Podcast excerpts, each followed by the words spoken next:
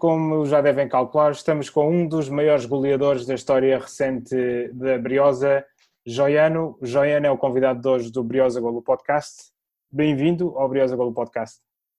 Obrigado pelo convite, satisfação ao José, ao Tiago, ao Luiz, ao Ricardo, que não estão hoje, e, e ao Carlos. Ficarei muito, ficarei muito grato em participar e espero contribuir da melhor maneira possível. Olha, o que é que sentes ao ouvir este, este cântico todos os anos depois? Isto foi tirado do, do, de um golo muito especial que tu marcaste no estádio contra o Marítimo e que garantiu a manutenção. Um... Não, obviamente que quando tu escuta uma, uma claque, né, a gritar teu nome, ou fazer uma canção em homenagem à pessoa em si, a gente fica muito gratificante porque é um reconhecimento de um trabalho, mas por incrível que pareça, essa música não é a que mais me arrepiava no estado de cidade de Coimbra. A, a música da canção que mais me arrepiava, me arrepiava no cidade de Coimbra era aquela quando a Mancha Negra começava a cantar. É, agora me falha a memória da, da, da canção, mas essa música para mim é a que me dava mais gás, mais energia para poder lutar contra os adversários. Então essa música, obviamente que a, a Mancha Negra cantava para mim, como cantava para outros, mas o primeiro foi o Joiano. Mas, sem dúvida nenhuma, mas quando ele cantava aquela canção, para mim, era o maior combustível para mim, dentro de campo, sem dúvida nenhuma.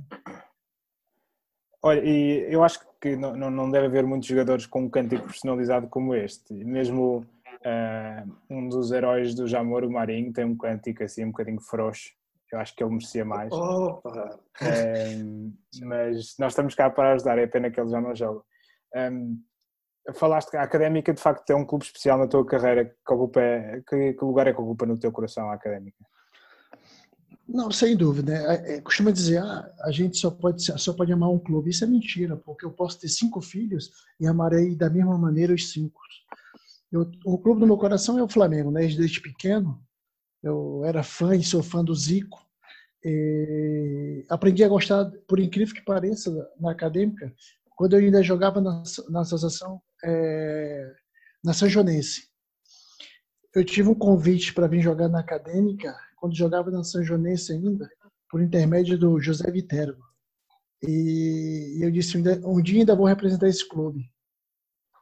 E, em vez de vir parar em Coimbra em 2003, não, fui parar no Salamanca, pelas mãos do, do, do, do meu empresário, na altura era o Jorge Mendes, e depois, passado alguns meses, fui parar em Coimbra, o tão clube tão sonhado, tão desejado, e por aí aí começou a minha história na Acadêmica de Coimbra.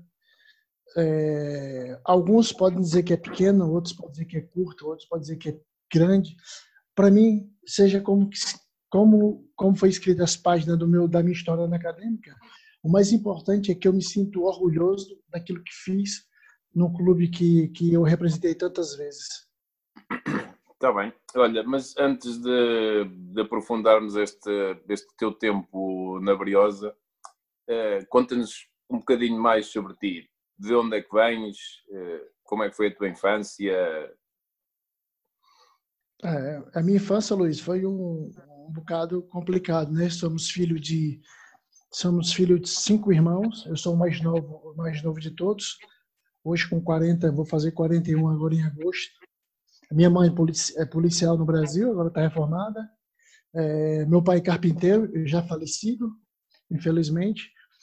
É, e a minha história é assim: a gente tinha regras e limites para fazer em casa. Tinha que chegar às 10 horas da noite em casa. Se chegasse depois, a, a pancada comia dentro de casa.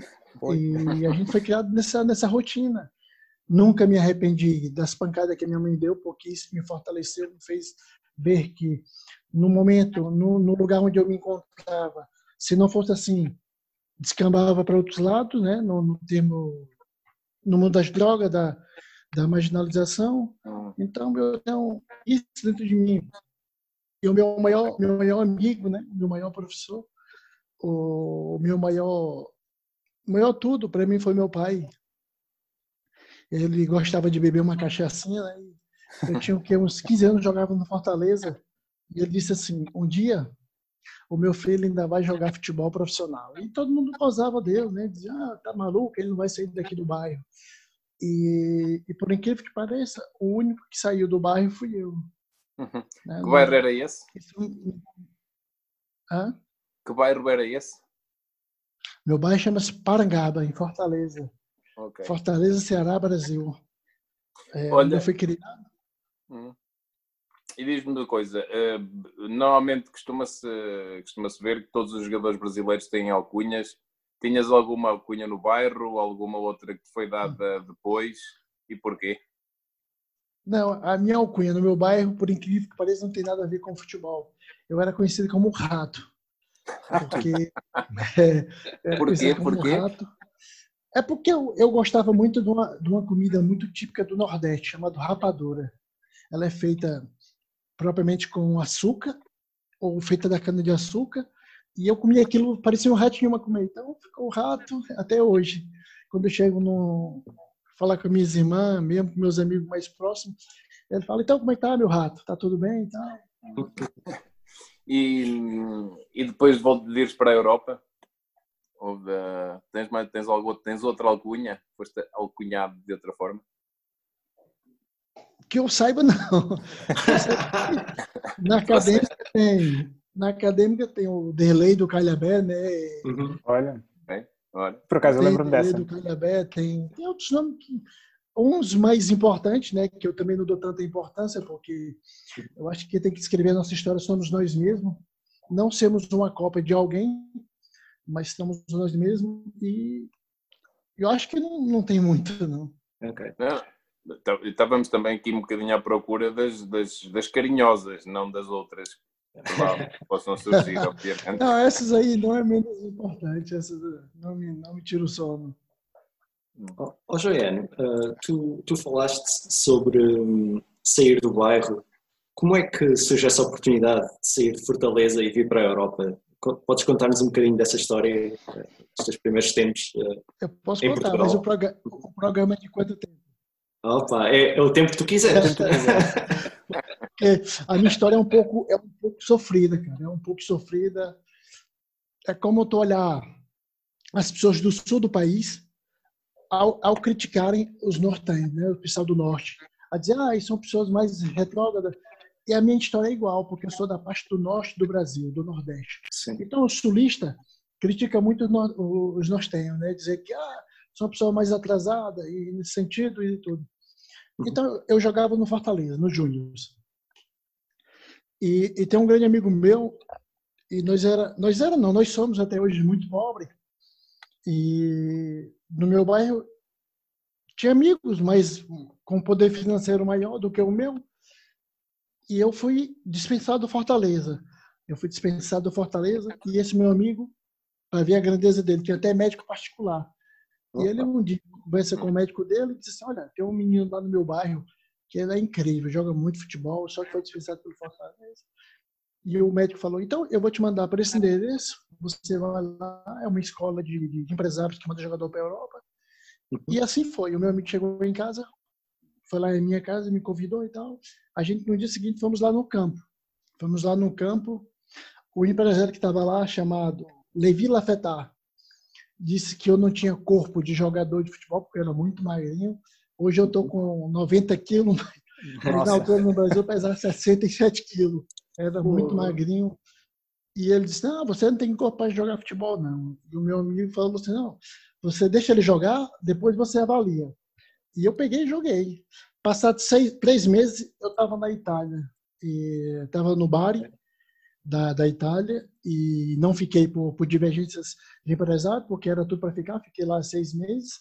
Regressei ao Brasil. Essa empresa de empresário de, acabou. E nessa eu fiquei com outro empresário que fazia parte dessa empresa, chamado Christophe Brana, um francês, uhum. que me trouxe para Portugal. Okay.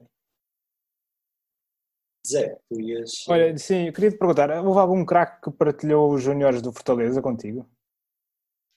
Alguém que tenha sido tinha conhecido muitos, no mundo do futebol? O Odaí, o Odaí. Tinha o Clodoaldo. Eu, eu era júnior, o Clodoaldo já era profissional, mas também jogava muitas vezes no, no, uhum. Contra os profissionais às quarta-feira. E tinha o Clodoaldo, que é um dos maiores nomes da história do Fortaleza. Né?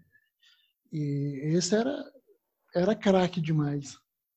É. Tinha o Modaí, que também agora mora no Luxemburgo, jogou comigo em Portugal. Uhum. Tinhas algum ídolo nessa altura? Nosso ídolo é sempre a nossa maior referência, e por incrível que pareça no Nordeste, é nossos familiares, é nossos pais, é aquele que levanta às 5 horas da manhã para conseguir o nosso pão.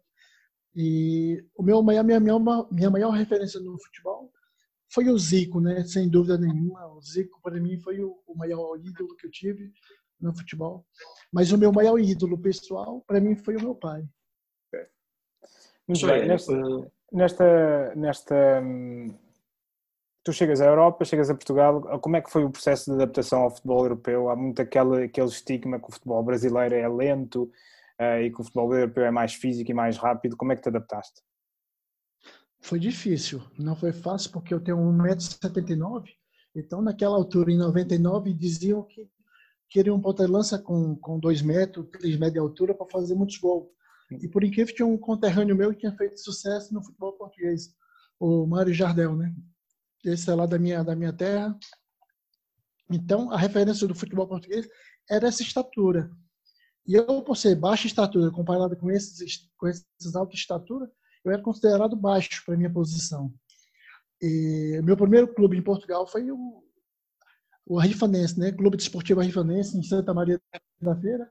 É, nós tínhamos um treinador principal, que era o Dito, e o nosso preparador físico é o bicampeão pelo Porto, né? o Vitor Pereira, que, que, por incrível que pareça, ele disse para mim um dia assim: é, Eu vou ter que te mandar embora. E eu falei: Mas por quê? Não, porque tu acabou o treino e tu vais lá para o meio campo correr e tal. Não achou que foi suficiente. E eu, aquilo, enchido de lágrimas nos olhos, fui para casa. E não compreendia. Eu não compreendia porque que ele queria me mandar embora. E mas algo dentro de mim dizia que eu tinha que trabalhar para vencer na vida eu tinha que trabalhar, eu tinha que dar mais, eu tinha que fazer ser melhor do que os outros. É, eu venho de um país que não é meu, né? Eu venho de um país que não é meu. Eu venho para aqui, para tirar o lugar do outro, tem que ser melhor do que ele. Eu não posso ser igual nem inferior, porque senão nada isso vai adiantar. Então, o, eu não compreendia, mas depois eu tive a conversar com o Vitor, que é uma pessoa extraordinária, me mandava muitas vezes leite, é, bolacha, roupa de frio. Uma pessoa extraordinária, né? Por isso é que está onde está e conquistou tudo aquilo que conquistou no futebol. Porque é uma pessoa extraordinária, né? Joiane, um, tu, tu já falaste um bocado sobre um, o teu percurso, que não foi muito fácil, especialmente ao início. E, e estamos numa altura, um, na altura que estamos a gravar, há uma crise uh, e muita gente está com incerteza no seu emprego.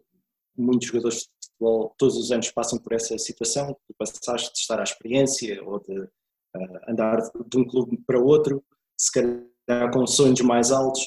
Que conselho é que tu darias a um, a um atleta que está a passar por esse tipo de situação que tu passaste, de andar, ir do Bari para o Arrifanense, por exemplo, a experiência? Não, é, eu acho que a, a palavra mais importante é perseverar, né? Acho que sem perseverar e você ter auto, auto, autocrítica de si mesmo, são fatores importantes, porque se você não se conhecer as tuas limitações, as tuas capacidades, aí fica muito mais difícil, você vai jogar um jogo desigual. E eu sempre tive noção e sempre tive certeza daquilo que queria.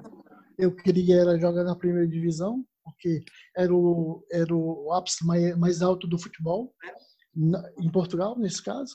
E com, esse, com, essa, com essa subida na primeira divisão, fazia com que eu ganhasse dinheiro para chegar aos, aos, aos, meus meios, que era sustentar minha família no Brasil. Tanto minhas irmãs, como meus, meu irmão, uhum. como meus pais. Né? E isso foi a minha perseverança, né? Nunca desistir, nunca sempre chorando, porque não é fácil um filho de cinco irmãos e ser o mais novo. Sair do Brasil com 18 anos e nunca ter saído do meu estado, por exemplo, está na Itália, depois está em Portugal. Por mais que seja uma língua, um, um, país que eu tenho uma afinidade muito grande, mas ao mesmo tempo é muito distante. Vocês estão, um está em Estocolmo, outro está em Portugal, outro está. Então, mas isso faz com que vocês estejam perto, mas estão distante. Sim, sim. Isso foi o que aconteceu comigo aqui em Portugal. Jonas, se calhar, do, do ponto de vista mais futebolístico, que, que características é que tu achas que tinhas quando eras jovem e, e deste o salto, digamos, do, do Arrifanense para a São Joanense, acho eu? Uh, Não. não? O Arrifanense foi para o Esmoriz. Foi? Ok. Fui para o Ah. Esmoriz, fiquei lá dois anos no Esmoriz, Uhum. através de um gajo para mim que é um, um senhor, um senhor, porque ele não precisava do Uhum. futebol para nada. Ele é construtor civil, foi para lá como treinador e falou para mim assim: Eu vou te ajudar, eu vou te levar daqui para o Esmoriz, porque eu sou amigo do presidente, que é o Zé Godinho, e, e tu vai ser jogador de futebol. Eu só te peço que um dia, quando tu chegar na primeira divisão, porque eu sei que tu vai chegar, quando passasse por mim, nunca me vira a cara. Isso me marcou muito. Chamado Silva Moraes. Essa pessoa para mim foi extraordinária. Fica a homenagem. Exato, fica a homenagem. Ah, e, e tu continuas em contacto com, com essa pessoa, com o Sr. Silva? Não, com Silva nunca mais, mas eu, o- essa história nunca pode ser contada sem eu falar do meu grande amigo, Ok. que é o Claro, claro. o Fernando Pinho, que foi ele que, que me deu todas as bases em Portugal para que eu pudesse continuar firme e forte. Tanto tenho uma história muito, ao mesmo tempo, muito triste para mim. No meu segundo ano na, no Esmoriz, eu, eu fui o melhor marcador da terceira divisão. Uhum. Subimos de divisão, só que faltava dois jogos para acabar, mas também já não contava nada. Eu tive uma lesão grave na coxa, na parte dos isquiotibiais, e foi fazer um, um, um exame em ovar, a mando do massagista. Eu fiz o exame, levei lá o relatório, ele foi falar para o Zé Godinho que era que eu estava mentindo, porque eu já tinha, desculpa, já tinha acertado com outro clube e estava fazendo corpo mole para ir para outro clube. E ao chegar no dia seguinte para treinar, eu estava proibido de entrar nas instalações. Eu com 19 anos, 20 anos, ainda era um puto. E, e eu comecei a chorar, né? Eu não sabia por quê. Eu estava fazendo uma excelente época, a melhor época para mim até o momento. E eu Uhum. liguei para esse, pra esse senhor chamado Fernando Pinho e disse a ele assim, ô Fernando, essa passa isso, isso, isso, não se preocupa. Casa, comida, não falta. E aquilo me confortou um bocado, né? E eu peguei, saí, né, de onde estava, e eu morava em Cortegaça, saí e fui para casa dele. Ele falou para mim, não se preocupa, não se preocupa, que eu vou te arranjar um clube. E foi daí que surgiu a São Janense. Ele foi lá, Ok. ele tinha um restaurante, até hoje. Ele disse assim: não se preocupe, come isso aqui, dorme na minha casa. Que... Porque antes, quando eu cheguei em Portugal, eu ajudava ele no bar, na parte do bar, ele. Porque o clube não pagava. Então eu me via na obrigação de ajudar ele. Não que ele, que ele quisesse, mas eu me sentia na obrigação de ajudar ele. E isso me enriqueceu muito, para a gente ver também que quando a gente chegar num patamar, num patamar muito mais alto, a gente olhar também para baixo e dizer assim, é, realmente, nós somos todos iguais.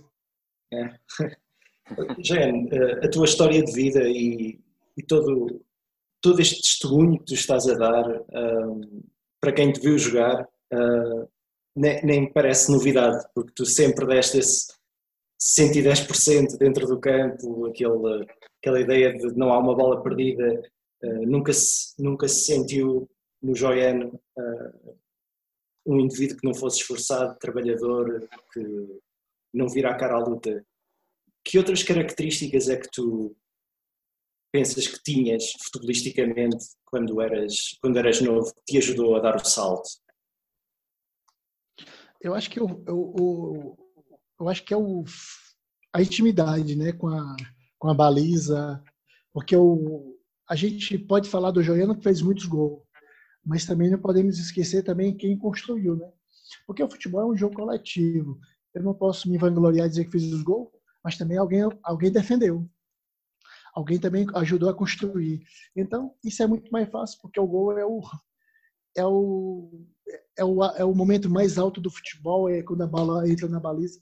Eu acho que naquele momento em que a bola entra na baliza, para mim, eu acho que não há comparação. Há pessoas que faz, que faz comparações que podia estar com a mulher no, no sentido do orgasmo. Eu não há comparação, não são coisas distintas. É uma emoção né, ali no, nos prazos de 3, 5 segundos, tu fica em êxtase. Não tem como descrever esse momento. Não tem porque é um momento único, porque é muito prazeroso. Esse momento para mim, e essa intimidade com a baliza, eu acho que era muito forte. Né? Eu tive um treinador, eu corria muito na acadêmica, mas no Maroca já tive um treinador que mandava eu correr menos, já com 34 anos, que era o Vitor Oliveira.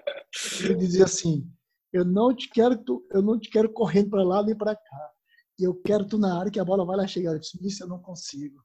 Isso é de... eu não consigo, vou dizer por quê. Porque eu sou incapaz de pegar o salário no final do mês e dizer assim: "Após eu só corri isso, eu não sou merecedor desse salário". Isso me machucava muito. E eu disse, não, eu tenho que trabalhar, porque isso, isso é minha vida. Eu vivo do futebol. As pessoas pensam que ser jogador profissional de futebol é assinar com a Acadêmica na segunda liga, com o Benfica, com o Porto, e assim é profissional. Profissional é quando tu faz vida daquilo que, daquilo que, tu, daquilo que tu faz. Eu faço vida do futebol desde que cheguei do Portugal, desde que cheguei da Itália, porque eu não sabia fazer mais outra coisa senão futebol.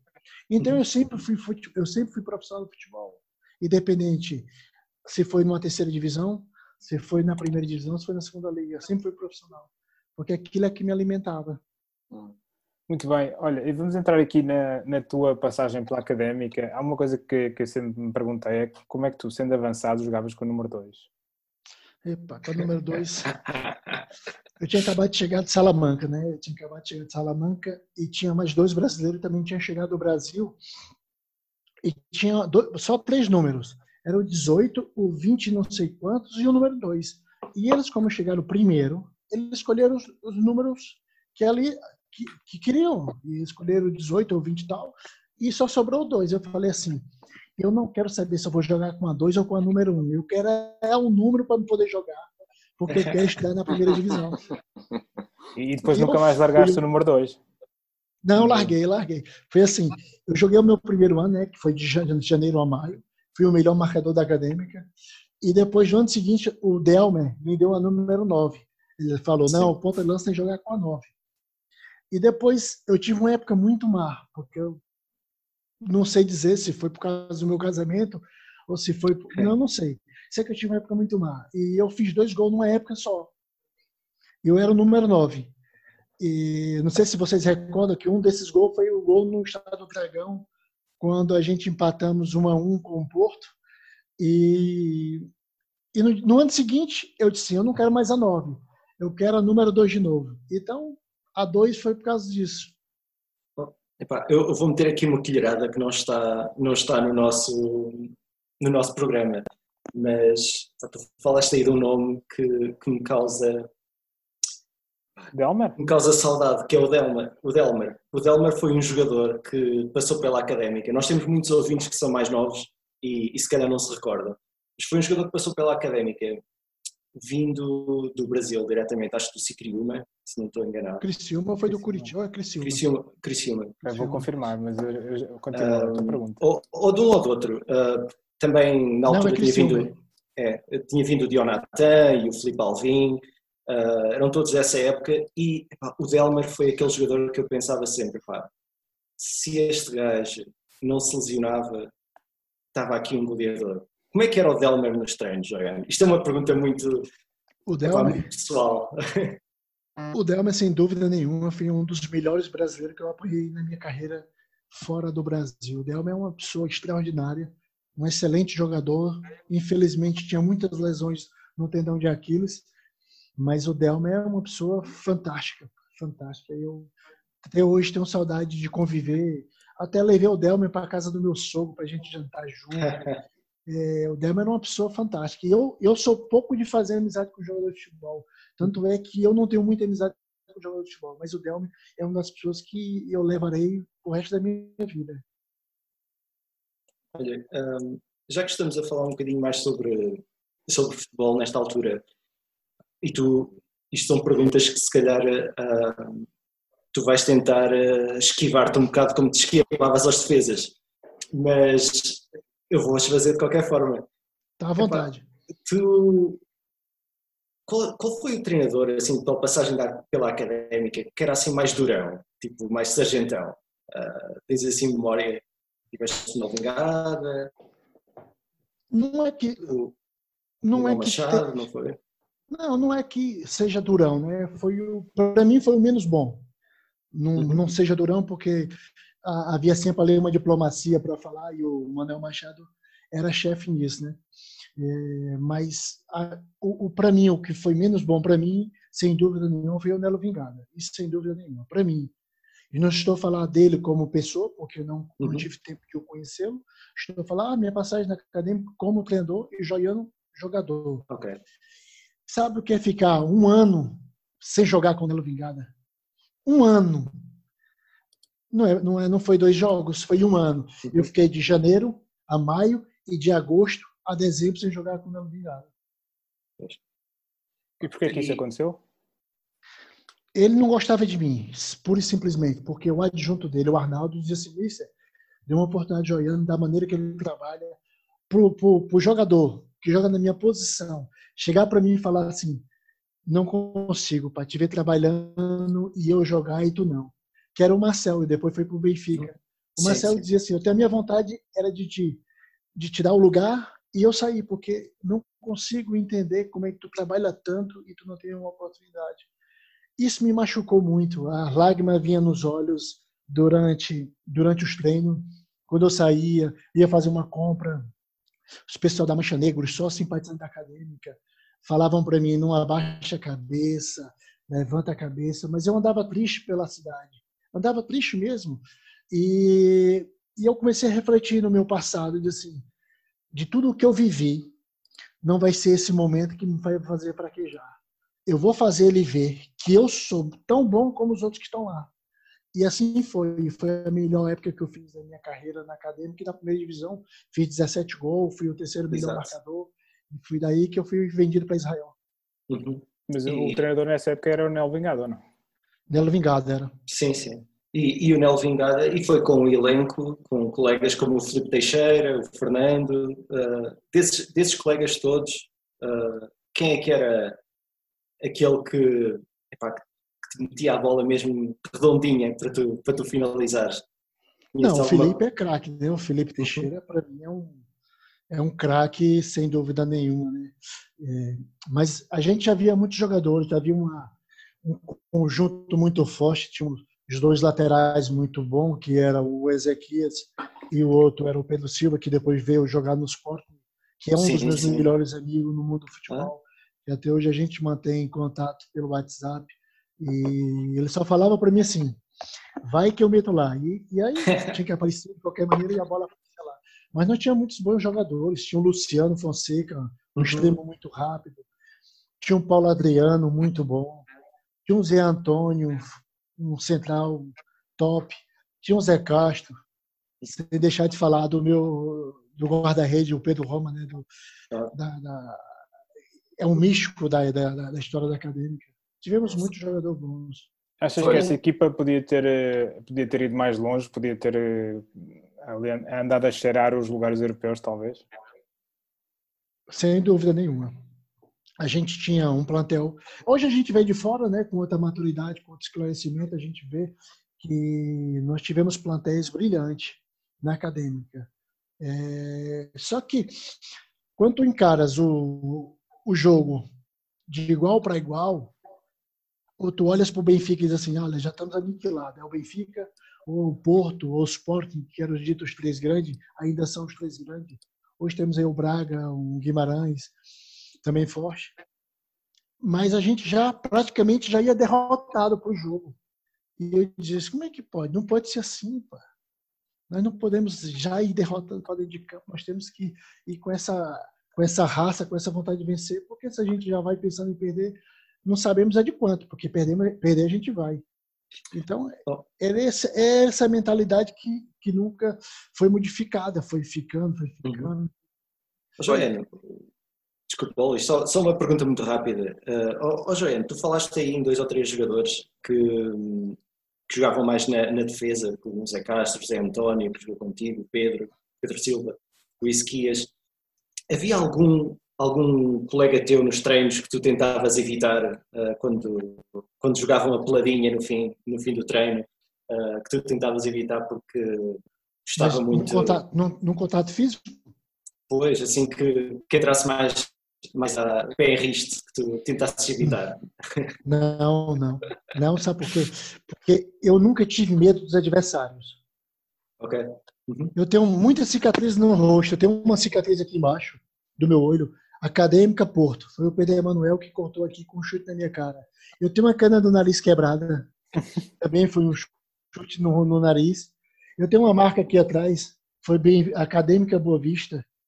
Então, eu não tinha medo. Eu tinha, eu tinha que ir porque se, ele me, se eu transmitisse o um medo para ele, aí ele ficava né, grandão e achava que Pronto, ele já não vem mais. Não, mas isso não, me dava vontade. Quando ele me dava uma porrada, ele disse assim: pois na próxima agora eu vou te matar, que eu vou fazer um gol. E é nesse sentido. Mas não é dizer que eu sou forte ou que eu sou fraco, é porque eu não tinha mesmo medo do adversário, seja dos meus colegas. Podia bater, podia falar, porque eu não tinha medo. Luís, tu ias, uh, ias entrar. Ia, ia, ia, ia, ia pegar um bocadinho também na, na, nessa mentalidade frente a adversários mais fortes e, obviamente, também eh, frente aos mais fracos, se calhar. Eh, pegando um bocadinho na questão do balneário eh, e, na, e, do bom do espírito que se, que se mostrava dentro de campo quando, quando, quando o jogo era alegre. Diz-nos uma coisa: quem era o animador do balneário dos teus tempos da académica? É, nós tínhamos muitos, cara. Nós tinha um que era o Luciano Fonseca. Esse jogador foi o mais maluco que eu já conheci. maluco, maluco, maluco. Pá, nós tínhamos essa impressão tenho... dele, mas ainda bem que confirmas. Eu tenho até, uma, uma, uma, eu tenho até uma, uma história com o Luciano. Porque ele é pequenito, ele é mais baixo do que eu e uhum. muito. Só que ele era muito rápido. E o filho da mãe não passava a bola. Chegava ali, passava a bola para quem ele quisesse, mas nunca para mim e aquilo subiu uma cabeça. Eu falei assim, olha, se tu não passar a bola lá no balneário, vou, a, gente vai, a gente vai conversar. E ele, ah, não sei o que, não vou passar não, e mandou para aquele lugar. Quando acabar o jogo, a gente vai conversar, porque aqui dentro não. O balneário. Sim, aí ele, ele foi substituído primeiro, eu fiquei o jogo todo, né? Eu fiquei o jogo todo. Aí quando acabou o jogo, eu já ia fumaçando para pegar ele. Aí ele vem correndo ao meu encontro e me dá um abraço, né? Me dá um abraço e diz assim: Ó, pai, desculpa lá, meu velho. Deixa pra lá isso. E me desarmou completamente, cara. Eu não tive reação de dar um, um murro no cara. Mas tivemos também o Nedói. O Nedói também é uma figura. Qual deles? O, o, o mais, velho, o Osman. O Nedói, meu Deus, o Nedói uma vez foi, foi para Figueira da Foz, uma sexta-feira, todo de branco e um, um chapéu. Aí começou aquele... a beber champanhe. Aí chegamos para treinar de manhãzinha, o treinador era o Manuel Machado. Chegamos para treinar de manhãzinha, nós treinamos. Vai lá uns sete, oito membros da Mancha Negra. Queremos reunião, queremos reunião com, com o Manuel Machado. Aí o, o Machado deixou Zé Augusto, que era o adjunto dele, e foi para o Valdeir falar com o pessoal da Mancha Negra. O pessoal da Mancha Negra disse assim: ah, o Nedói está aqui, ele estava até às seis, sete horas da manhã na Figueira da Foz, bebendo champanhe. E os caras da Mancha Negra saem e o Mister chama o Nedói.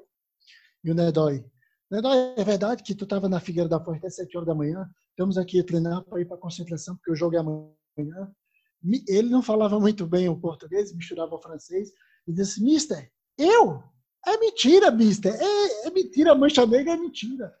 E, e os caras, então se é mentira, vamos voltar a treinar de novo. E o Nedói toca entrar para dentro do campo de novo. Os caras da Mancha Negra olharam para aquilo e disseram: Não, tá errado. O Nedói não pode estar aí. Esse bêbado não sei o quê.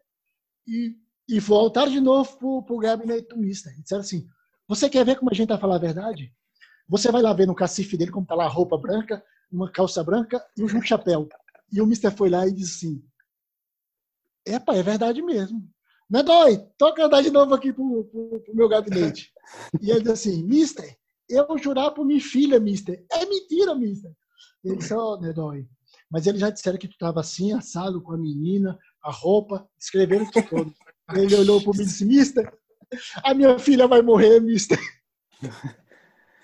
Opa, o Nedói era era do outro mundo, cara. Joana, olha, nós, nós a semana passada tivemos aqui o, o GP da Mancha Negra a contar também umas histórias, mas olha que essa história uh, é muito boa. Acho que, que bateste as histórias do GP. Uh, eh, posso, posso Opa, sabes que é que o Nudói vestido de branco faz-me lembrar aqueles senhores que andam aí a circular na internet com os caixões.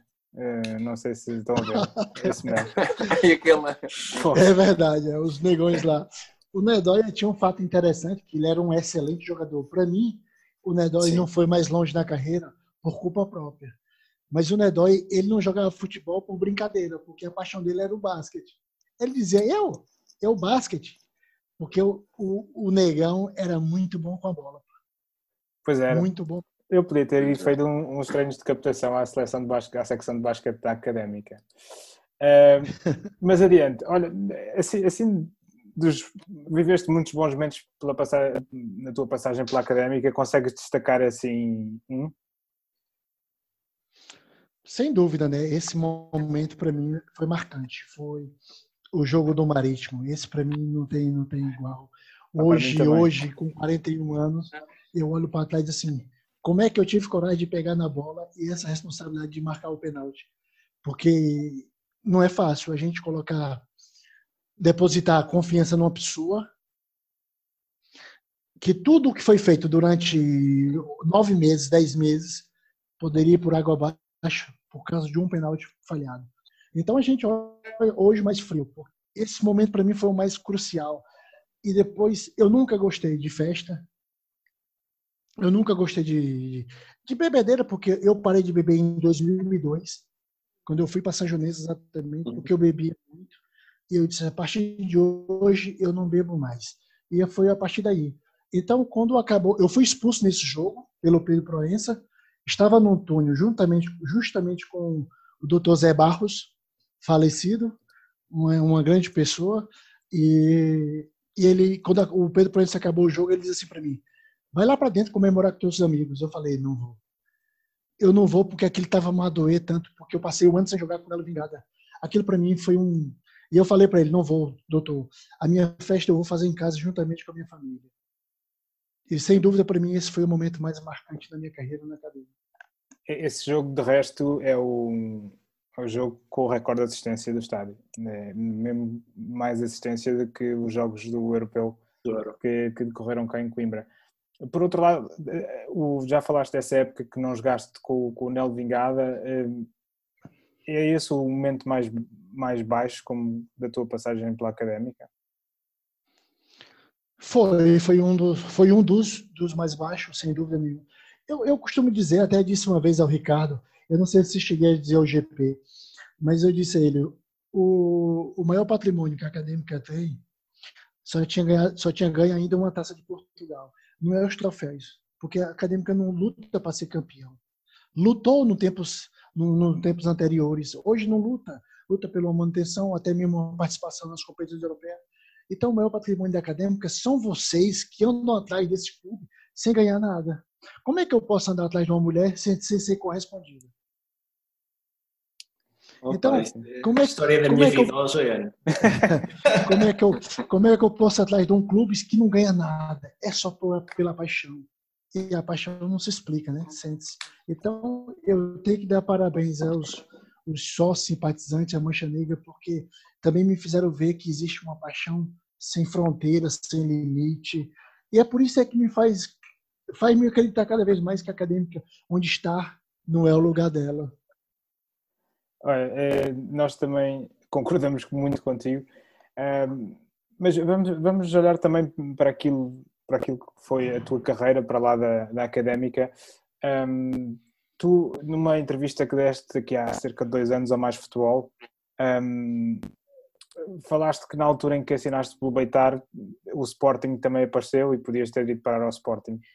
Um, achas que terias espaço para, para, para jogar no Sporting ou achas que, que seria muito difícil entrar na equipa do Sporting e, e pegar destaca, como se costuma dizer? Não, difícil vai ser sempre, né? Porque na minha altura, é, para você chegar na primeira divisão, ou você era um superdotado, um craque, fora de série, ou então você tinha que fazer você tinha que fazer muitos gols. E foi o que aconteceu comigo. Eu tive, eu tive que fazer 29 gols na São Joanense. Agora, se eu da acadêmica para lá, ia ser mais um, ia ser mais uma luta, porque óbvio que já havia alguns jogadores já renomados no Sporting. Agora cabe quem tiver melhor, né? Foi dito para mim sempre no começo das épocas, quem tiver melhor é que joga, mas nem sempre acontecia aquilo que foi dito. Tem um ditado que diz no futebol que não devia existir, que hoje é verdade e amanhã é mentira. Não devia existir isso. Porque o que hoje é verdade, amanhã tem que ser verdade. E o que é mentira, amanhã também tem que ser mentira. Porque uma mentira não pode ser maior do que a verdade. Então, esse dito pelo futebol, uma linguagem muito popular no mundo do futebol, devia deixar de existir. Porque uma verdade é verdade. Uma mentira vai ser sempre uma mentira. É, pronto, tu acabas é, por ir parar a Israel e, e, depois também tiveste uma passagem em Chipre onde marcaste muitos golos. Um, como é que foi? Tinhas a família cá em Portugal, se não estou em erro? Nunca, nunca. Minha família sempre me acompanhou. Sim. Sempre, sempre foi para onde eu fui. Eu fui para Israel, levei minha mulher. Meu filho ainda tinha nem um ano. Meu filho foi comigo. Eu, eu casei, foi para ela andar comigo. Não foi para deixar em Portugal, no Brasil, não. onde, eu, onde eu ia, ela ia também. E Como é que Israel essas... foi muito foi muito rápido, né? Foi muito rápido, Zé. Sabe por quê? Porque quem me levou para Israel foi a empresa do Jorge Mendes. Né? Então, a acadêmica precisava de dinheiro naquele momento e diz, diz as más línguas que o Sport dava muito pouco, mas o Beitar dava quase um milhão de euros e eu fui para o Beitar. É, cheguei no Beitar, o treinador quem é? Oswaldo Ardilhas, o campeão do mundo em 78. E eu pensava assim, pô, eu jogava no meu bairro e estou aqui sendo treinado pelo Oswaldo Adilha, campeão do mundo em 78. E o cara do outro mundo, né? Tanto é que quando ele acabou a carreira, o Maradona foi ter com ele em Londres, porque ele jogava no Tottenham, e ele contava essas histórias, e uma pessoa do, de um nível altíssimo, tanto como, como ser humano, como treinador, gente boa. Aí chegou em janeiro, mandaram o Ardilhas embora o treinador quem veio foi um israelita. E eu disse assim, aqui não vou ter muito espaço. Com Dias, eu estava sendo o melhor marcador da equipa na pré-época, no campeonato. E com esse homem que vai vir agora, ele vai colocar só os israelitas, os israelenses para jogar. E eu vou ter que arranjar aqui meus para ir embora. E assim aconteceu. Eles queriam me emprestar para um clube israelita, da primeira divisão também, porque eles queriam acompanhar meu trajeto, porque eu tinha um contrato ainda com eles. E eu falei para eles que não ficava lá se não fosse no Beitar. Se fosse para sair, eu tinha que voltar a Portugal, porque foi de lá que eu saí. E assim foi, eu fiz de tudo para regressar na acadêmica, com que a acadêmica não pagasse nada, e assim foi, não pagou nada.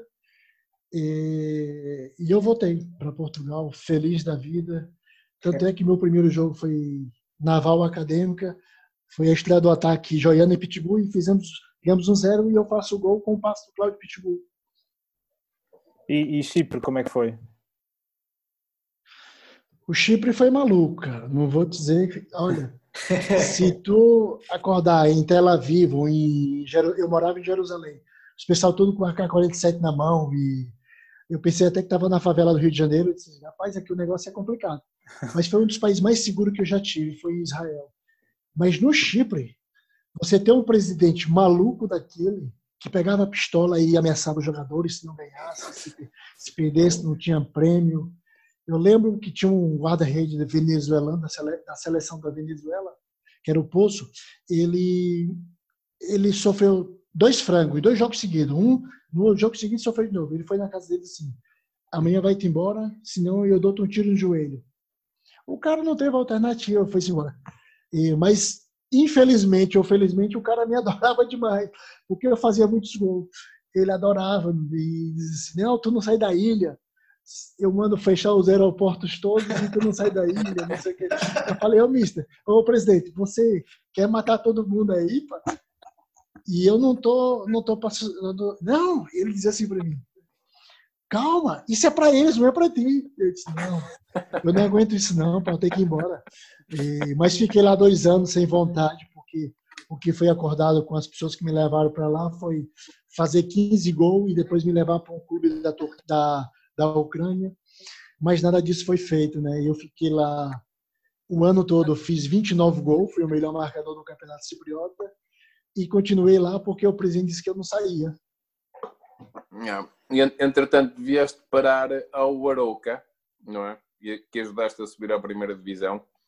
Uh, o que é que achas que a Académica precisa para subir à primeira, para além de jogadores de qualidade? Depois desta tua experiência em tantos clubes? O Aroca tinha o Vitor Oliveira. não quero. Não, não, mas é sem dúvida nenhuma. O Vitor foi o pilar, o pilar máximo para aguentar ali alguns jogadores. Eu também não sou. A, a gente está falando aqui num contexto descontraído, né? Descontração, mas eu também não sou nada fácil dentro de campo. Eu também era lixado. Tanto é que o Vitor teve que me aturar muitas vezes, porque não é fácil. E a minha ida até Aroca foi, foi o seguinte: meu pai, que eu chamo ele de pai, né, de São João da Madeira, e ele é natural de Albarenga, Arouca, mas ele mora e reside em São João da Madeira. É o dono do restaurante. E eu liguei para ele, falei: Olha, eu estou em Portugal, já não vou voltar para o Chipre. E ele falou: Ah, eu conheço muito bem o presidente do Ferense, que eu vou ligar para ele ver se tu vais para o Ferense. Eu falei: Tá, se puder fazer isso para mim, eu agradeço. E ele fez. O presidente do Ferense disse para ele que eu estava velho. Disse: ah, O Joiano tá velho, pá, esquece. Tá bom, então. Apareceu um convite para mim falar com o presidente do Aroca. Eu falei, Aroca? Esses caras estão doidos, Aroca. vou fazer o que em Aroca, pelo amor de Deus. Eu passo em Aroca, mas é para pegar a vitela. 99, o meu pai vai pegar a vitela em Alvarenga. Aquilo é, é duas casas de um lado e mato. E curva contra curva. Mais nada. E eu peguei e disse, não, para ir não. E a pessoa que me levou para falar com o presidente, não, vamos lá, o presidente quer falar contigo e tu fala e depois viemos embora. Pô, mas vamos até a feira falar com ele, que é Santa Maria da Feira? E eu falei, então vamos. Olha, foi até eu o Rui Gonçalves, o diretor da academia, que é meu padrinho de casamento. Fomos todos e tal, almoçamos. E o presidente, muito convincente, né, me convenceu a ficar no Arouca. Disse que era uma terra pacata, e realmente era. Só se ouviu os cantos dos pássaros. é, o nosso treinador no primeiro ano era o Henrique Nunes, Uhum. E, e eu não era titular. Eu cheguei com todo o nome que já tinha no futebol português. Eu não era titular. Eu era suplente do Roberto, que era do Leixões. Sim. O Roberto chegou primeiro do que eu, era, era titular o Roberto. E o Roberto não fazia gol, mas eu toda vez que eu entrava eu fazia gol. Então o melhor marcador do Arouca era o suplente. O, o Roberto assim, era mais era, era um, um, ponto de lança mais entroncado, não era mais a, é, mais divisão, forte, assim, mais... mais... alto, mais uhum. Aí eu, eu falei para ele assim, olha, assim não dá para continuar, pá, o suplente, mas eu fui sempre suplente com o Henrique Nunes. O Henrique Nunes vai embora e vem o, o Vitor Oliveira. Continuei sendo suplente. Aí a gente vai fazer um jogo por isso é que eu digo, o jogador tem que estar sempre preparado para tudo, para o bem e para o mal. A gente vai fazer um jogo contra o União da Madeira, no estado do Marítimo, nos Barreiros, e, e ele nunca deu equipa na semana. E ele, Joiano, hoje vai ser titular. E eu falei, então é hoje que eu vou te lixar. e a gente foi lá, empatamos 2-2, eu fiz os dois gols. A partir daí, nunca mais saí da equipa. Nunca mais saí da equipa, fui o melhor marcador com 19 gols. No ano seguinte, a gente tem um, aquelas festas da colheita, das colheitas em Aroca, uhum. acho que é em outubro, novembro, já não me lembro bem a data. E o presidente está lá reunido com o filho dele, que é o Joel, e, e diz assim, chamou-me, porque eu era o capitão no ano seguinte, e disse assim, a gente vai subindo, vai, e disse, olha, só se for aquela serra ali da, da, da, da. Então, uma equipa dessa a gente vai subir como? Com essa equipe? É a tal da, da, da, pergunta do Luiz: como é que a gente faz para subir? Né? É muito empenho, muito trabalho. Eu já tinha 34 anos e é a tal daquela questão de dizer: eu tenho que trabalhar para mostrar o meu valor. E eu era o primeiro da sempre nos testes físicos, eu era sempre o primeiro em tudo, em tudo eu era sempre o primeiro. Eu é que levei mesa de ping-pong para dentro do, do, do, do, do balneário, lá do, do, tinha uma sala para os pessoal, quando tinha diário, ficar lá treinar. Levei uma máquina de café, comprei, uma, comprei um aparelho de som, coloquei lá ele, porque o Aroca ele estava na segunda liga e subiu para a previsão, mas era uma, um clube muito amador. Uhum. Muito amador com aquilo que vi e com aquilo que presenciei dos outros clubes. Era um clube de uma aldeia muito pequena, em que ao mesmo tempo o clube ficou quase tão maior do que a própria aldeia, a própria vila. Então, isso não tem uma dimensão, isso só pode ser feito, me desculpe, outro esportista, seja do handball, do hockey em patins, do basquetebol, uhum. mas o futebol ele quebra barreiras em todos os parâmetros. Uma vila tão pequena daquela, no dia da subida, tinha, eu acho que até os defuntos ressuscitaram, porque tinha até gente E depois é aquela festa, aquela, aquela emoção de fazer parte de uma história daquela. Mas, ô, ô, ô Luiz, peço desculpa não te responder, porque eu também gosto de falar muito. Não, é... tá respondido, está respondido. Mas eu acho que com o trabalho, cara, o trabalho, é a gente tem que escolher jogadores certos, para o plano certo. Eu não posso escolher um engenheiro para ser meu advogado. Não convém. É, ele, ele pode até quebrar o galho, mas não vai dar muito certo. Então eu tenho que escolher as peças certas para o momento certo. E aquele momento era o momento do Aroca, não tinha, não tinha, não tinha hipótese. Com o Mr. Vitor Oliveira, que tanto dele na cabeça, ele deu na minha, mas é uma pessoa que eu tenho um respeito máximo, porque tantas subidas, tantas conquistas como ele conquistou, isso não é obra do acaso, é obra do trabalho, obra do conhecimento dele. E há alguns anos atrás eu, eu, eu me perguntava, eu, eu auto me questionava e dizia assim, eu é que fiz isso também. Não, rapaz, eu acho que isso é um, um jogo, um jogo, não é um jogo individual, quem foi que fez mais, quem foi que fez menos. Se não fosse o Joiano, era outro. A vida não vai deixar de, de seguir. Porque se não aparecesse Joiano, aparecia outro, aparecia outro jogador na acadêmica, também para fazer história, como também fizeram tantos, outros não tantos, mas outros fizeram. Mas a vida não deixa de seguir. E o Vitor Oliveira, sem dúvida nenhuma, foi a peça fundamental naquela equipa. Hum.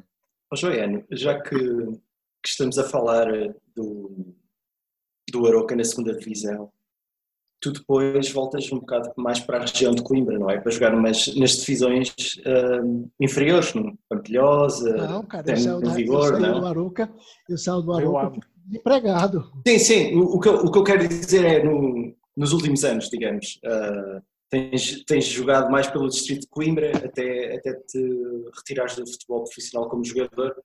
Uh, eu tenho esta curiosidade, pá, porque tu sabes disso e nós falámos sobre isto, és um, um ícone do futebol do, na zona centro, uh, pelo menos os adeptos da Académica veem-te como uma figura histórica da Académica.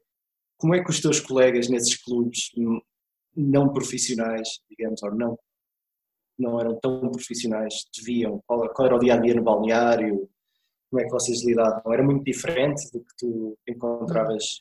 É um, é uma, é uma, é um contraste muito grande, né? Uhum. Porque tinha um, eu, tenho, eu tenho um colega, né, que foi meu colega de trabalho, chamado Vender. Jogamos dois anos juntos no, no, no, no, no Hermes Aradipur, no Chipre.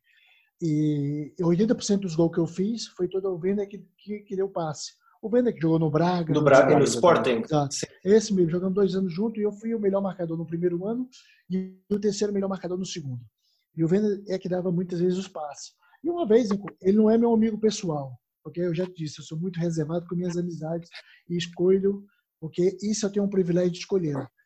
É, mas eu também tenho que reconhecer que o Vender foi um grande jogador, um excelente jogador tinha uma canhota excelente. Ele dizia uma vez e dizia é verdade. E eu não tinha curiosidade de saber. Assim, quanto mais baixo a divisão é, mais vaidosos são os jogadores. E realmente foi isso que eu vi. Era muita vaidade e pouco futebol. é, eu é que sei, eu é que jogo, eu... mas eu também não dizia nada por quê? Porque eu ia dar, eu, eu ia dar importância àquilo que ele estava dizendo. E eu não calava, me sujeitava a calar, porque sabia que o contexto não era aquilo que eu realmente estava em outros, em outros anos. Então eu não podia ir de encontrar um miúdo com 19, 20 anos e que, opa, mas que é isso? Baixa mais a bola, joga a tua bolinha aí, eu como a tua sopa. Não, não, não, não, não, não, não condiz muito. Eles próprios iam ver que estavam errado e para ser jogador de futebol não é só fazer uma cueca, fazer uma rata, ou fazer isso ou fazer aquilo há outras coisas muito mais importantes para ser jogador de futebol, como, por exemplo, discoteca, beber. A bebida é o princípio de todo mal para um jogador declinar na sua carreira desportiva. Porque você, alcoolizado, você começa a ver a vida de outra maneira. Aí um colega uhum. diz assim, vamos ali. Aí tá, ai, o cara não está com 100% do seu raciocínio. Ah, vamos. Cheguei 4 horas da manhã em casa, vai acordar 9, 8 para ir treinar? Qual é a disponibilidade que tem? Nenhuma. Então, esses miúdos hoje em dia não veem isso. Porque o futebol hoje está tão fácil de chegar a esse patamar que eles, às vezes eu vejo o com muita qualidade, mas acho que isso é o suficiente, não é? Uhum. Porque se fosse o Ronaldinho Gaúcho, quando foi para o Milan, era titular indiscutível. Porque eu nunca vi um jogador tecnicamente melhor do que ele. E por que, que não era? Porque só a qualidade não chegava. Ele tinha que trabalhar como os outros. E o Ancelotti disse: Ronaldinho, se não correr como os outros, não trabalhar, não joga. E não jogava. Hum. Olha, tu, desculpa pôr aqui só um pequena parte. Falaste no álcool e gajas. Também, muita, muita gaja, cara. Infelizmente, é, eu, não tenho, eu não tenho boas memórias, porque eu já era casado e, e até uma. Para a gente também, para abrir horizontes de outros mil que casaram e tentam levar essa vida dúbia. E eu tive um relacionamento extraconjugal com outra miúda, e a minha mulher descobriu, e eu fui para o Brasil com a perna quebrada, foi até na altura que eu tive a fratura na perna quando estava na acadêmica, e depois eu comecei a ver minha vida assim, será que é certo eu, eu desmanchar minha família toda por causa de uma aventura? Será que é certo eu desmanchar a minha felicidade, que vai vir mais ainda adiante, por causa de uma aventura momentânea? Uhum. Não, então foi a partir daí que eu disse, não, eu prefiro a minha família do que propriamente essas alegrias, essas alegrias passageiras, porque são passageiras. Olha, Bem, obrigado. Quer dizer, não sei, esta foi uma, isto foi uma revelação que nos deixou aqui um bocado de, de. A minha Estás pergunta a ver, não ia, não, ia nesse, não ia nesse sentido, era mais como uma brincadeira por comparação ao álcool, mas hum, já tens nos mostrado e estás-nos a mostrar que tens, tiveste uma carreira muito recheada. Diz-nos qual é o estádio onde, onde te deu, onde te dava mais prazer jogar, sem ser Coimbra, e, e por, contra, por contradição ou comparação, uh, qual o ambiente que, que achavas mais complicado ou que achaste mais complicado? O lugar mais complicado que eu, que eu joguei foi em Israel, sem dúvida nenhuma. Uhum. Você estava com aquele estádio, que é o TED Stadium em Jerusalém, aquilo a pinha, e você queria ouvir o seu colega a 5 metros ou 2 metros, você não conseguia, porque o fã, o, ele é muito, muito, muito fã. O, que é os fanáticos do, do, do Beitar de Jerusalém. E eu acho que aquele momento, esses momentos para mim em Jerusalém, não tem hipótese de, de comparação com, com outro estádio, porque nem o Benfica, quando fomos jogar a luz, nem o estádio do Dragão. Eu acho que aquele momento em Jerusalém, para mim, foi loucura, porque realmente eu me senti um jogador de verdade, porque o jogador de verdade tinha que sair na rua para ser reconhecido. Não que isso me vai descesse, porque a mim não me vai descia. Porque isso era a minha profissão. Porque eu também nunca vi um bancário, um, um, um trolha, um eletricista ser, ser aplaudido ser uh, bajulado por alguém por ter feito a sua, a sua carreira, como, como, como foi a minha. A gente é aplaudido porque o, é o futebol é que, é que implanta isso, é que faz isso, essa emoção, essa paixão. E eu tenho uma, uma passagem muito marcante em Jerusalém, é, de uma vizinha que falava italiano, eu falo mais ou menos espanhol, porque estive lá. Uhum. Hoje falo mais ou menos inglês, porque a vida teve que me ensinar. E, mas eu, naquele tempo, só falava espanhol. E a minha mulher tinha, foi comigo, a minha sogra, e estava lá uma senhora, vizinha, e disse assim, olha, eu eu estava falando para minha mulher para falar para ela, disse, olha, mas tem tanta gente que vem apertar a campainha aqui, como é que é isso? Ah, é os fãs que vêm aí para ver se está tudo bem contigo e tal. E, e é o contraste. Um dia fomos jogar fora, perdemos o jogo, nós estávamos em primeiro, quando eu olho um paralelepípedo no, no, no, no para-brisa do carro para matar Nossa. o guarda-redes, era o capitão da equipe. E ele disse, rapaz, é mesmo. E nesse dia também foi na minha casa. Eu também estava lesionado, foi para tirar satisfações porque é que nós perdemos o jogo. E esse momento, para mim, em Jerusalém, Israel, foi marcante. Só para contextualizar, o Beitar em, em, Portugal seria um, um dos três um Benfica, grandes? Um Benfica. Okay.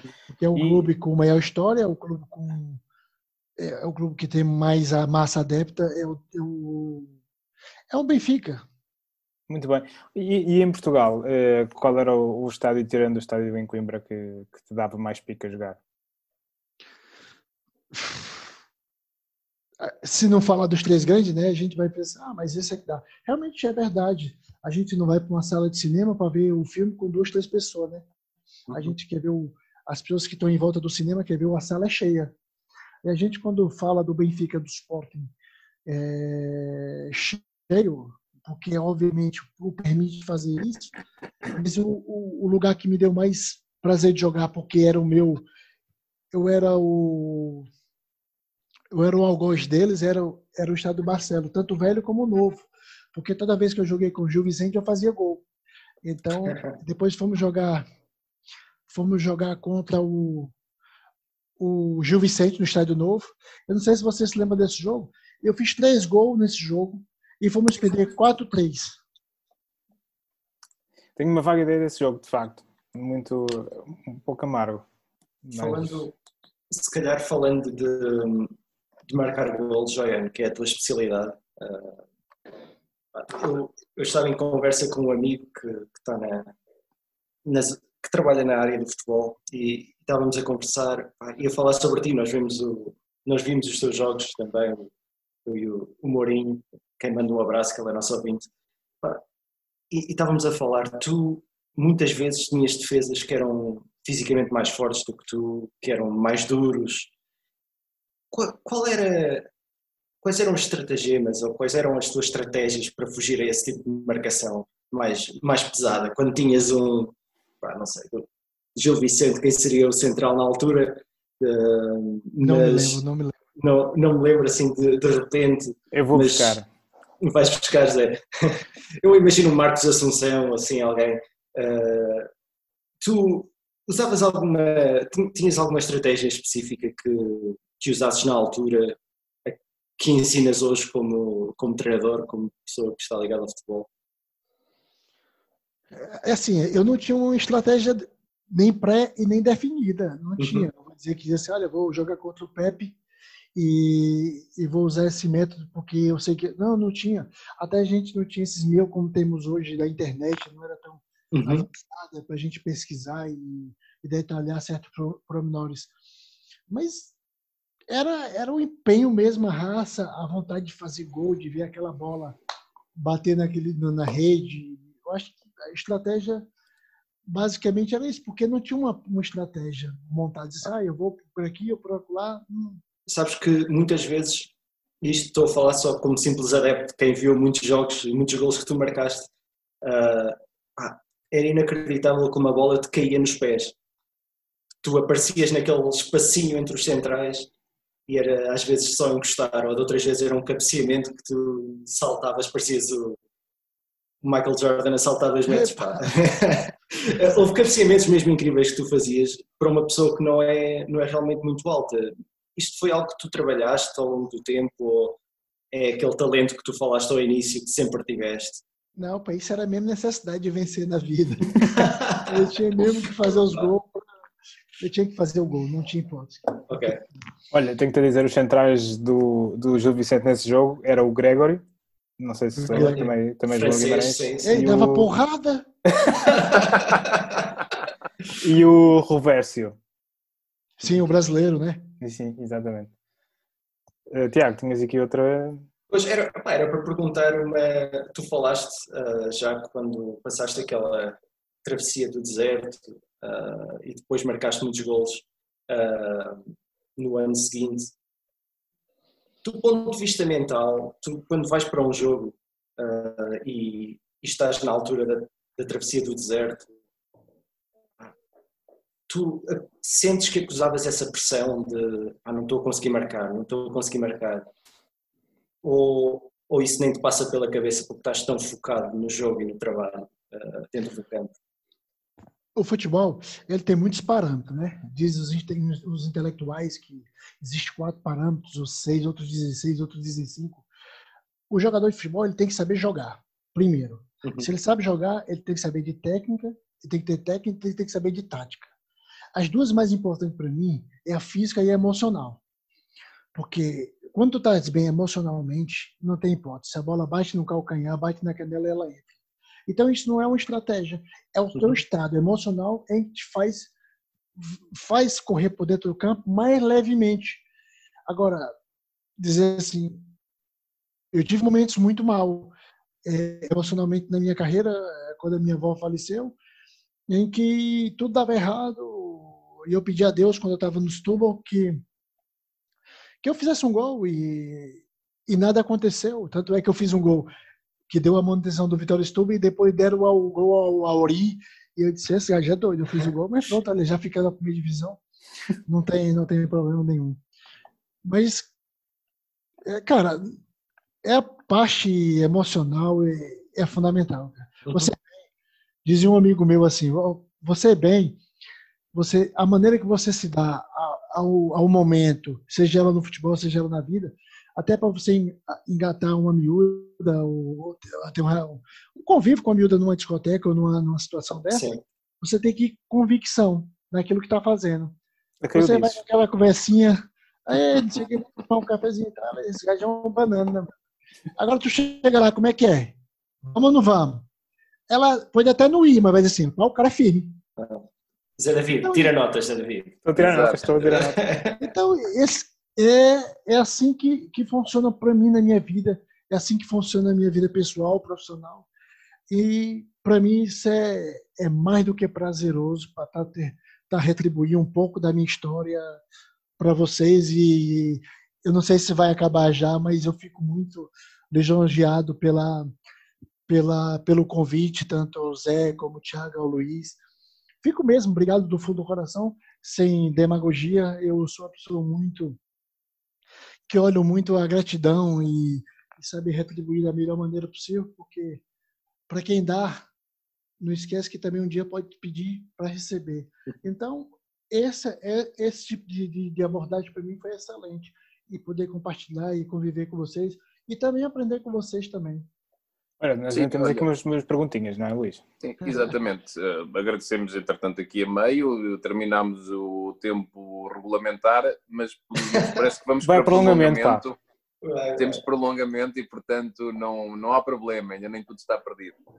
Uh, tem sido brilhante, de facto, ouvir-te. Uh, se pudesses voltar atrás eh, e dizer ou fazer algo diferente na tua carreira, o que é que fazias? Dizer ao Joiano mais jovem uh, para fazer de maneira diferente? Eu, eu, tenho uma passagem muito marcante. Eu estava em Tel Aviv, né, é, para ver o, o poder do, do, do, clube que eu jogava, né, o Beitar de Jerusalém. E eu estava no, no, no, Hilton, né, no hotel, e, e nós, na semana seguinte, nós ia viajar para Bulgária para fazer a pré-época. E eu recebo um telefonema do, de um treinador de Portugal, português, obviamente, que é o, o Carlos Cavalhal. Estava no Vitória de Setúbal naquela, época, naquela época. E, e, eu falei com o Carlos Cavalhal pelo telefone e disse, Mister, a acadêmica está demorando muito no processo de, de, de, de empréstimo, está fechada. Eu vou para o vou pro Vitória de Setúbal, porque ele queria a mesma dupla que jogou na acadêmica na acadêmica no ano anterior, que era eu e o Cláudio. Então o Cláudio foi e só estava faltando eu ir. Cláudio Pitbull. Eu, exato, Cláudio Pitbull. E eu peguei e dei a minha palavra. E eu, pronto, saiu no jornal em Portugal, tudo, tudo direitinho e tal. Aí o, os pessoal da acadêmica viram que eu já tinha clube e pediram uma pessoa particular para ligar para mim. E disse assim: tu vais trocar teu clube do que tu gosta, o clube da tua terra, da tua mulher, não sei o quê. Foram mexendo nos meus brilhos, né? E eu disse: não, mas eu já dei a palavra ao, ao Carlos Valmista e ah, faz liga para ele e eu mando uma mensagem, não sei o quê. Eu vou falar mais alto o carinho que eu tenho pela academia, eu vim para a acadêmica. E, mas não fui feliz, pá, não fui feliz porque minha mãe dizia: onde foste feliz uma vez, da casa não retorna. e eu voltei à acadêmica. E eu encontrei, o, eu encontrei o Carlos Cavalhal no aeroporto da Portela, em Lisboa ele olhou para mim e disse assim: Olha onde é que o Vitória de Guimarães vai andar, olha o que é que o Vitória de Guimarães vai fazer e olha onde é que a Acadêmica vai andar. Eu falei, eu sei, eu tive mal, eu tive mal, porque eu gosto da Acadêmica, não sei que. E assim passou, pronto. Temos um jogo em casa, dia 5 de abril de 2008. Acadêmica, Vitória de Setúbal. Eu sozinho dentro da área, fratura a perna, e a minha carreira aí quase tinha, tinha posto um ponto final na minha carreira, porque foi uma fratura muito grave, porque eu caí por cima do tornozelo, depois desfiz o tornozelo todo. Eu e... estava no estádio. Foi bem horrível.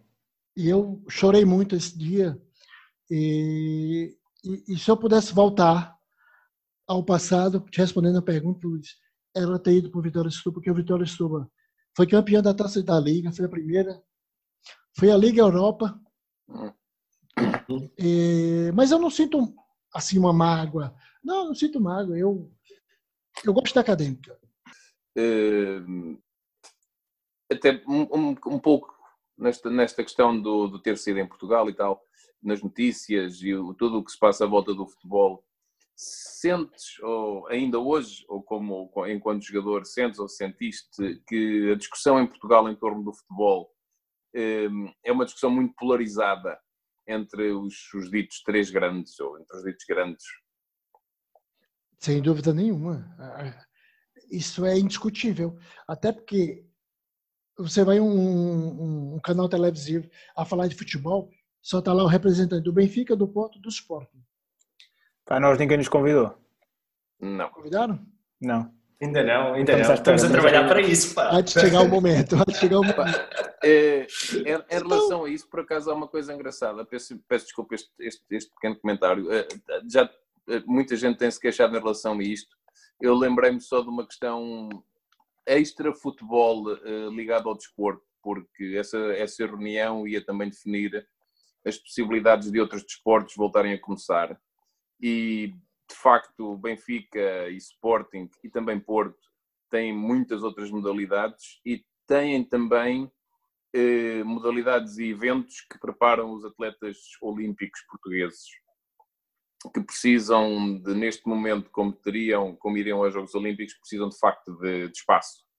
Eh, e pode, pode ser um bocadinho também nesse campo que esses três eh, passam. Obviamente, pensando no mundo do futebol, não, não faz sentido nenhum essa, essa, essa presença extra, digamos assim. Sim, Luiz, mas... o, o, o Porto tem um canal dele próprio.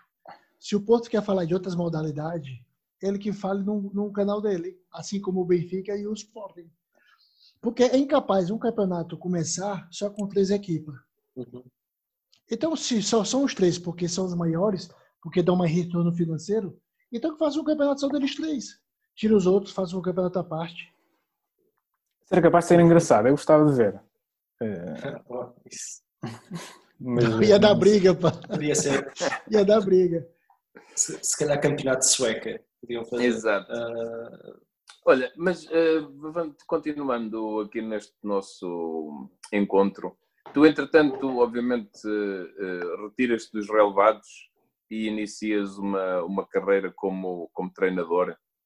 Uh, que diferenças vês no dia a dia de um jogador de futebol para um treinador de futebol? Ou seja, qual era o dia a dia do jogador e o dia a dia do treinador? Uh, quais são as grandes diferenças? É, é a, a, diferença é que, é, em termos físicos, corro muito menos. Esse é o fato. Mas havia é, treinadores, o Jaime Pacheco, não sei se te lembras, o Jaime Pacheco treinava. Lembro, lembro, Já joguei contra ele no Boa Vista e com a equipe que ele treinava lá na, na China. Mas, em termos emocionais, eu acho que é muito mais forte o treinador. O treinador sofre muito mais emoções do que o propriamente o jogador, porque estou falando de uma, do, do, do escalão baixo, porque eu estou na secção agora, na, na acadêmica secção, no Júnior, sou adjunto lá do, do João Gabriel, até mandar um abraço para o João que é uma excelente pessoa, um caráter fantástico, me fez o convite para ser adjunto dele. Eu estou a acabar o segundo nível e aceitei e estou lá até hoje. E, quer dizer, mandar um abraço para todos da família acadêmica, que é nossa briosa, apesar de ter essas divergências com a secção de futebol, eu acho que, resumindo, é só acadêmica. Olha, e uh, tu, neste momento estás, estás a tirar o nível 2, é, é por isso que estás a, estás a aprender inglês, para, para ir tirar o nível 4 para fora? Não, cara, eu, olha, é assim, eu tenho muitos amigos no futebol, muitos amigos, muitos amigos que essa mão aqui é o suficiente. É, é mão para quem, são... para quem está a ouvir são 5, né? Oh, são suficientes, não sei se chega aos 5. Sim. É, eu não poderia deixar de falar dessa pessoa que para mim foi a pessoa que abriu umas portas do futebol para conhecer outros outros horizontes, outros campeonatos, apesar da minha o esforço, da minha dedicação, que também é importante. Mas essa pessoa fez com que eu conhecesse outros, outras pessoas ligadas ao mundo do futebol mundialmente, né? que é o, o Armando Silva, que é o empresário do Diego Costa, que é uma pessoa para mim que em 2002, quando eu jogava na São Joanense, ele me apresentou o Jorge Mendes. E, do, e, na final da Liga Europa, o Jorge Mendes me faz um convite para ir à final Porto e Celtic de Glasgow em Sevilha. Eu falei, mas o que é que eu estou fazendo aqui? O, o, diretor do Manchester United, do Inter de Milão, do Leeds e eu lá no meio deles, é para ver a grandeza dessas pessoas que também, que muita gente que fala, ah, o Jorge Mendes é empresário, só vê dinheiro. É um coração gigantesco, uma pessoa extraordinária, que eu tenho um carinho especial, eu não poderia deixar de falar dessas pessoas que eu estava esquecendo. Que um é o Armando Silva e o outro é o Jorge. O Jorge foi fundamental também. Olha, e onde é que tu queres chegar na tua carreira de treinador? Eh, nós tivemos aqui o Traquina eh, aqui há uns meses e ele disse aqui claramente que queria chegar ao, ao futebol profissional. Tu, tu, tens objetivos na carreira de treinador? Claro, não tenho dúvida nenhuma. Só que a diferença entre eu, jogador, com 18 anos, chegar a ser profissional, profissional quer dizer, na primeira divisão, é diferente de eu hoje, com 40 anos, ser treinador amanhã. Uhum. Porque tudo que eu passei dentro do balneário, tudo que eu passei dentro do balneário, não vai ser os miúdos que vão me ensinar. Não que eu saiba tudo, porque qualquer reação que o miúdo vai ter dentro, de, dentro do, do, do balneário, dentro de campo, porque eu já passei 21 anos lá dentro. Então isso não vai me dizer muita coisa. Agora, que o trajeto vai ser diferente, vai. Diferente nesse sentido, porque eu já estou preparado. Uhum. Eu, quando eu tinha 18 anos, não estava eu não quero fazer ninguém chorar. É, mas a minha, eu, quando eu cheguei em Portugal, eu morava num quarto menor do que essa sala aqui que a minha mulher fez no escritório, menor do que esse aqui. Tinha uma cama e não tinha casa de banho. Às vezes tinha que urinar dentro de uma garrafa de plástico, às vezes fazer as minhas necessidades dentro de um saco plástico. E eu ligava a cobrar para minha mãe no Brasil, como um filho mais novo e dizia: "Mãe, não se preocupe, que eu tô no hotel, tá tudo bem". Eu tive que mentir para minha mãe, porque eu sabia que ela um dia ia chorar. E eu quando eu comecei a ganhar dinheiro, quando eu fui para Salamanca, eu comprei um terreno, fiz uma casa com piscina, dei um carro para o meu pai, fiz tudo aquilo que eles nunca tiveram. E depois reuni ele na sala e disse assim: "Mãe, tudo aquilo que eu disse para senhora era mentira, porque eu nunca quis preocupar a mãe que uma mãe nunca quer saber sempre que o filho esteja bem. Imagina só, vocês estão aí, algum, pelo menos o Thiago e o Luiz estão fora, o, Zé está em Portugal, é, mas mamãe está tá aqui em Portugal, saber que traz a passar certa dificuldade no, no, outro país, qual era a aflição que a tua mãe tinha? Né? Qual era o momento que a tua mãe ia sentir nesse momento, ainda por cima no momento que passamos hoje, com essa pandemia? Então, isso tudo fez com que eu, eu crescesse cada vez mais como ser humano, não como jogador, e, e queres eh, continuar no futebol de formação ou, ou queres passar para um patamar não, não. profissional? Quer. Zé, a formação para mim serve um laboratório. A gente, eu fui jogador de futebol, não fui treinador. E quem disser que é igual é mentira. Sim. Não é igual. Eu tenho que, eu tenho que me preparar. Como? Tirando os cursos, tendo, tendo ligado a um clube para poder enriquecer também meus conhecimentos, desenvolver outros conhecimentos que eu também não tinha ou que também não tenho e, e isso fazer com que valer depois para o futuro, porque a formação é muito cansativa. Você lidar com o filho dos outros não é fácil. Depois está lá o pai e dizer, ai, o meu filho tem que jogar, ai, o meu filho é, é que é o bom, o meu filho é que é... Isso é muito complicado. O mal disso, sem dúvida nenhuma, é o Messi e o Ronaldo. Muito bom. Oh, oh Joel, se calhar, como, como treinador, tu que eras um, um goleador nato, quais são as características que tu, tu procuras num, num ponta de lança quando, quando olhas para os miúdos? Ele tem que ser matador. Uhum. Ele tem que ser matador. Porque se ele começar ali a fazer duas cuecas com um cabrito e chutar a bola para fora, para mim não vai adiantar de nada. ok. Achas que isso nasce ou com, com, com os jogadores ou é uma coisa que se desenvolve com o treino? Olha, Tu pode desenvolver certas, certas coisas como treino, mas as coisas, há coisas que são inerentes do ser humano. Dou outro exemplo. E, e tu vais entender, o Zé, o Zé, o Thiago e o Luiz vão entender. Se fosse tão fácil ensinar futebol, por que, que o esporte não faz outro Cristiano Ronaldo? Pois. Ora, Não, tem, não, não é uma ciência exata. Então, há coisas que são inerentes do ser humano. Não posso agora eu ir para o campo e dizer, faz assim, faz assado. Senão, qualquer um também era Mourinho. Qualquer Muito um bem. era Pep Guardiola. E não são, porque é inerente de cada um. Há Pá. uns que pensam que nasceram para ser líder e não vão ser líder. Vamos ver. eu Estou muito, com muito, muitas expectativas da tua carreira de treinador. Eh, Estamos a chegar já ao fim deste, deste podcast. Uma, uma, uma questão que temos perguntado a todas as pessoas que têm por aqui passado durante esta, estas nossas sessões de quarentena eh, é que como é, como é que tu tens ocupado o, o teu tempo? Como é que estás a viver esta situação? O que é, o que, é que hum, fazes para manter a- alguma sanidade mental? hum, estando fechado em casa, embora nesta altura menos do que, do que aqui há umas semanas. Cara, é- eu vou ser muito honesto, eu fiquei com medo. Eu fiquei, agora estou um pouco assim mais, é, como é que eu ia te explicar, mais conformado com a situação. Mas no começo eu tive muito medo, muito medo mesmo, porque não é uma coisa que se acontece todos os dias, é, ou todos os anos. E uma coisa que me que me entristeceu muito a nível mundial, porque a gente deixar de fazer uma simples, uma simples coisas que a gente estava habituado a fazer ir para um café, tomar um café com amigo ou propriamente com a esposa e deixar de fazer isso, te privar de fazer isso. E não é só a mim, é todos. E, e isso incomoda muito. Agora, dentro de casa, a gente vai. Eu, eu não estou obeso, mas eu estou com 96 quilos, eu estou muito forte. É, para quem chegou com 68 quilos em Portugal, a gente come porque o estresse mental pá, é muito grande. A gente até falando com a minha mulher. A gente pensa que está com fome, mas não está. Estamos ansiosos com essa situação toda. A gente vai comendo, vai comendo, quando vai ver, Uhum. a gente está quase o, o rei Momo. Olha, como é que estás a acompanhar a situação no Brasil, que é um... É tens a família lá, suponho. Tenho, tenho. A minha família toda, toda, apesar da minha família, do meu pai é portuguesa, a minha bisavó é portuguesa, mas já faleceu já há muito tempo. Mas as minhas origens são portuguesas, juntamente com africanas, porque minha mãe é negra e meu pai é branco. Uhum. Então, eu tenho raiz africana, do tempo da escravidão, e tenho raiz portuguesa por causa da minha bisavó, que foi para o Brasil. Mas está todo mundo bem, cara, com saúde. E também estava nessa expectativa, achando que era brincadeira. Ah, isso é mais uma brincadeira e tal. Dos fake news, não sei o quê. Mas agora caindo na real, que é verdade, né?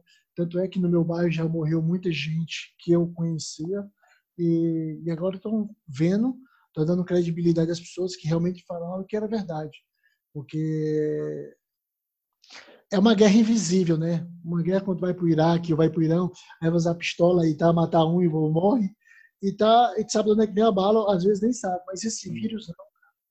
Tu, tu pega ele num piscar de olho, porque saiu, foi comprar os teus alimentos para tua casa, ou tu pega porque vai colocar gasolina no carro, e tu apanhas esse vírus e tu vai para dentro de casa, e infecta a tua mulher, infecta teu filho, e passado X tempo, os três morrem. Mas isso é uma loucura, cara. Isso é uma loucura.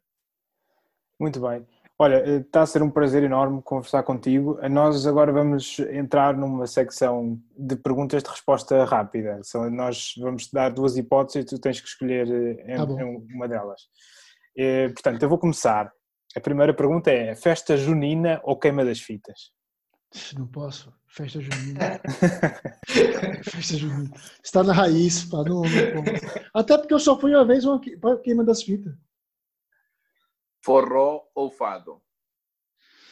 Sabe que as duas coisas estão interligadas. Mas o forró tá no meu sangue. Samba, ou Samba. forró? Samba ou forró? Forró. Eh, jogar bonito ou ganhar? Ganhar. Cruzamento rasteiro ou cruzamento por alto? Cruzamento, desde que ele venha. Eh, 4-4-2 ou 4-3-3? 4-3-3. Contra-ataque ou ataque organizado? Organizado. Bacalhau ou apesar, pic... de, apesar de eu gostar também do contra-ataque, porque era muito rápido. Mas eu acho que organizado a gente faz tudo melhor. Bacalhau ou picanha? Se tu me perguntasse leitão, Epá. Aí eu poderia ficar com os dois, mas eu prefiro a picanha. Eu amo bacalhau, mas eu prefiro a picanha. Agora, se fosse leitão, eu tinha que ficar lá em cima do muro. Para comer, eu te entendo. Fortaleza ou Coimbra? Aí é uma pergunta muito complicada, cara. Então, experimenta muito responder por um bom sítio por jantar em Coimbra. Em casa com a companhia da minha senhora. Ora, Pá, nós queríamos alguma, alguma recomendação de restaurante, pá, porque, porque quando nós vamos a Coimbra queremos aproveitar, mas não, não Não, conheço tem nenhum. muitos. Tem os prazeres da carne, tem uma boa picanha, tem a nova Casa dos Leitões, que vai em direção à Melhada, que come um bom leitão, gosto muito. Tem o... Tem uma... Mas isso aí já fica muito longe. Em São João da Madeira fica muito longe. Mas Tem o diz- restaurante do meu pai, que tem lá o bife à moda da Albarenga, com alho e um bife espetacular. Mas isso já fica contramão.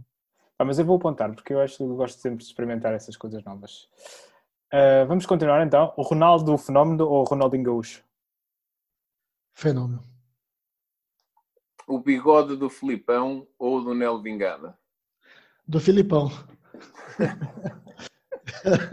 Nós temos um fascínio por, por, por bigodes aqui no, Por no bigodes. podcast. Pois. Olha, hum, assim, uma pergunta mesmo, para- para- a última pergunta da nossa parte é uma coisa que sobre, sobre ti que, que, que ninguém saiba ou que o público em geral não saiba, um talento escondido do Joiano. Ah, lá minha, no meu bairro dizia que eu era autodidata. É porque em tudo que eles tentavam fazer em dois meses, eu fazia em dois, três dias. Por exemplo, eu era viciado em BMX, em, em skate, e, e todas as manobras que eles faziam em dois meses, eu fazia em dois, três dias. E soltar pipa, nadar, eu nunca soube nadar. Aprendi no mesmo dia que eles disseram, ah, faz assim, faz assim. eu aprendi no mesmo dia. Então eu tenho muita facilidade de aprender as coisas. Também porque eu me empenho também muito facilmente. Né? Entrego-me de corpo e alma nas coisas. Olha, muito bem. Queres hum, fazer alguma pergunta ou deixar uma mensagem para os ouvintes do, do podcast hum, para fechar? Não, dizer que é assim, eu eu não sou muito aquela expressão do futebol, né? o puxa-saco, e eu não gosto muito disso. por isso é que eu falo muito sempre e dizer assim, "Opa, eu não gosto muito de rasgar seda, mas vou te falar uma coisa do fundo do coração. Foi uma das melhores entrevistas que eu fiz por, por interagir também com vocês. Acho que isso também facilitou. Porque uma coisa é tu estar ligado com o jornalista, ou estar pessoalmente com ele, estar fazendo pergunta e e estás ali no bloco apontando. Outra coisa é você também interagir e estar vendo as pessoas, né? E isso também para mim foi uma das melhores entrevistas que eu já tive, sem dúvida nenhuma, durante a minha carreira toda. Obrigado. Muito obrigado. Foi, foi um prazer ter-te ah, ter-te entre nós. pá, ah, e, e pronto, olha. ah, não havendo mais perguntas e mais notas, ah, foi esta a conversa com, com o Joiane. Um, um prazer Mas para nós. Eu queria só deixar o muito obrigado a vocês, ao Luiz, ao Zé e ao Thiago e ao Ricarlos, que eu tive até o cuidado de apontar para depois não esquecer, que é o Ricardo e o Carlos, que hoje não tiveram participações, mas também se fazem parte da vossa família nesse, nesse contexto.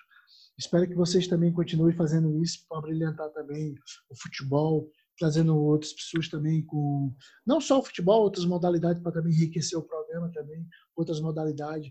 Fi- Fiquei muito grato, fiquei muito feliz em participar e desejar a maior felicidade para vocês, onde vocês quer que estejam, na- longe do, do, do país de origem, até porque eu me considero português, é porque eu moro mais tempo no Portugal do que no Brasil, eu me considero muito português. E, e saber que essa situação da pandemia também se alastrou pelo mundo todo, em que vocês também têm uma boa recuperação, ah, na cidade que vocês também moram, em que vocês também possam desfrutar também do, do, do prazer de ter a família ao pé de vocês. Ah, Muito obrigado pelas palavras, Joiane. E, e E- obrigado pela, pela tua enormíssima generosidade. Exatamente. Foi, Olha, às ordens, cara. Vamos. Foi- Um abraço, um abraço à família, à família acadêmica, porque para mim, sem dúvida nenhuma, foi o clube que mais me marcou e o clube que vai ficar sempre na minha cabeça e no meu coração, sem dúvida. Apesar de ser flamenguista.